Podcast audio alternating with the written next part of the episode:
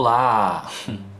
Acreditamos que uma pequena gota de Deus pode ser o refrigério para a sua alma.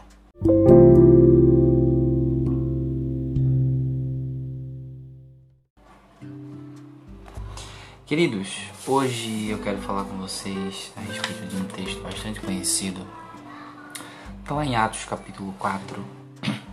O texto todo, na verdade, é do 23 até o 31 mas hoje eu quero falar com você especificamente sobre o versículo 27 e o versículo 28, para que a gente possa entender, na verdade, tudo que está acontecendo nessa localidade aqui, quando a igreja encontra os seus irmãos que estavam presos, né? o Pedro, o apóstolo Pedro e o apóstolo João. E a palavra do Senhor diz assim, Atos 4, 27. Porque verdadeiramente se ajuntaram nessa cidade contra o teu santo servo Jesus, ao qual ungiste Herodes e Pôncio Pilatos, com gentios e gente de Israel, para fazerem tudo o que a tua mão e o teu propósito predeterminaram. Agora, Senhor, olha para as suas ameaças e concede aos teus servos que anunciem com toda intrepidez a tua palavra.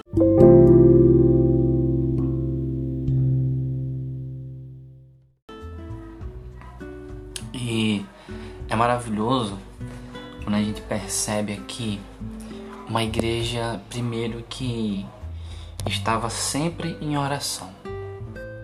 É muito importante a gente lembrar que Pedro e João estavam passando por uma dificuldade tremenda, tremenda. No capítulo 3, tinham acabado de encontrar um homem e fazer uma cura na porta do templo. Esse homem entra no templo, avista algumas pessoas e ali começa a falar que quem fez isso com eles foi Jesus de Nazaré. E imediatamente Pedro e João é interrogado para saber por que eles fizeram aquilo. Quando a gente se depara agora no capítulo 4, eles vão presos e eles começam perante o sinédrio propagar Jesus, pregar Jesus para esses homens. É quando a gente chega no versículo 23 e a gente sabe o que aconteceu. Eles foram soltos a igreja estava unânime em oração por esses homens, mas algo na oração dessa igreja me chama a atenção e eu quero compartilhar isso com você. Quando a igreja está orando a Deus, a Deus, a partir do versículo 24, no versículo 27, ela diz assim: Porque verdadeiramente se ajuntaram nessa cidade contra o teu santo servo Jesus. É interessante perceber, querido, que eles entendem com quem realmente é a luta deles. A luta deles não é contra a carne, a luta deles não é contra sangue, assim como o próprio Paulo afirma mais na frente. A luta deles é contra o espírito. E por eles entenderem isso, eles fazem essa afirmação, eles dizem: "Olha, Deus, a gente sabe que esse homem, esses homens aqui, eles não estão se levantando contra Pedro e contra João, mas esses homens estão querendo impedir a propagação do teu evangelho. Então eles estão contra Jesus. É importante sempre a gente lembrar, queridos, sempre a gente lembrar que todas as vezes que alguém se opõe à nossa vida no que diz respeito à propagação da palavra de Deus, essa pessoa não está contra você. Essa pessoa está indo de encontro a Jesus. Mas existe algo interessante também nos versículos 28 e 29.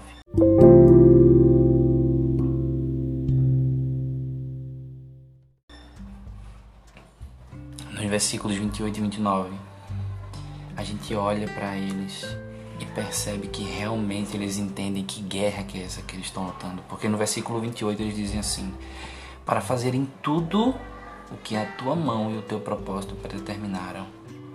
Primeiro, eles entendem que Deus é soberano nisso tudo e que existe a soberania de Deus regendo todo esse processo de perseguição.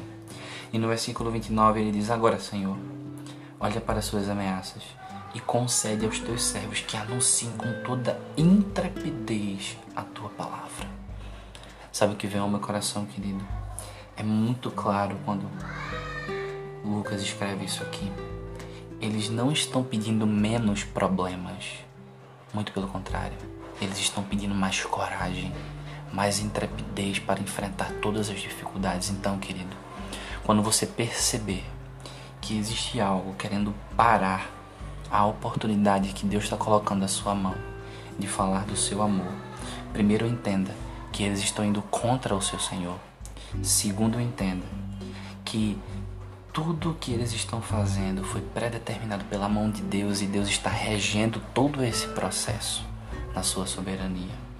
E em terceiro lugar, não ore evitando os problemas. Ore pedindo para que Deus passe junto com você por todos eles. Porque é absolutamente isso que acontece.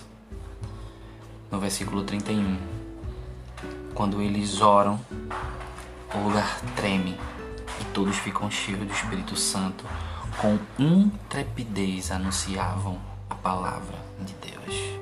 Sabe qual é o segredo, querido? A oração. A oração é a chave para que tudo isso aconteça. Uma igreja poderosa é uma igreja que ora.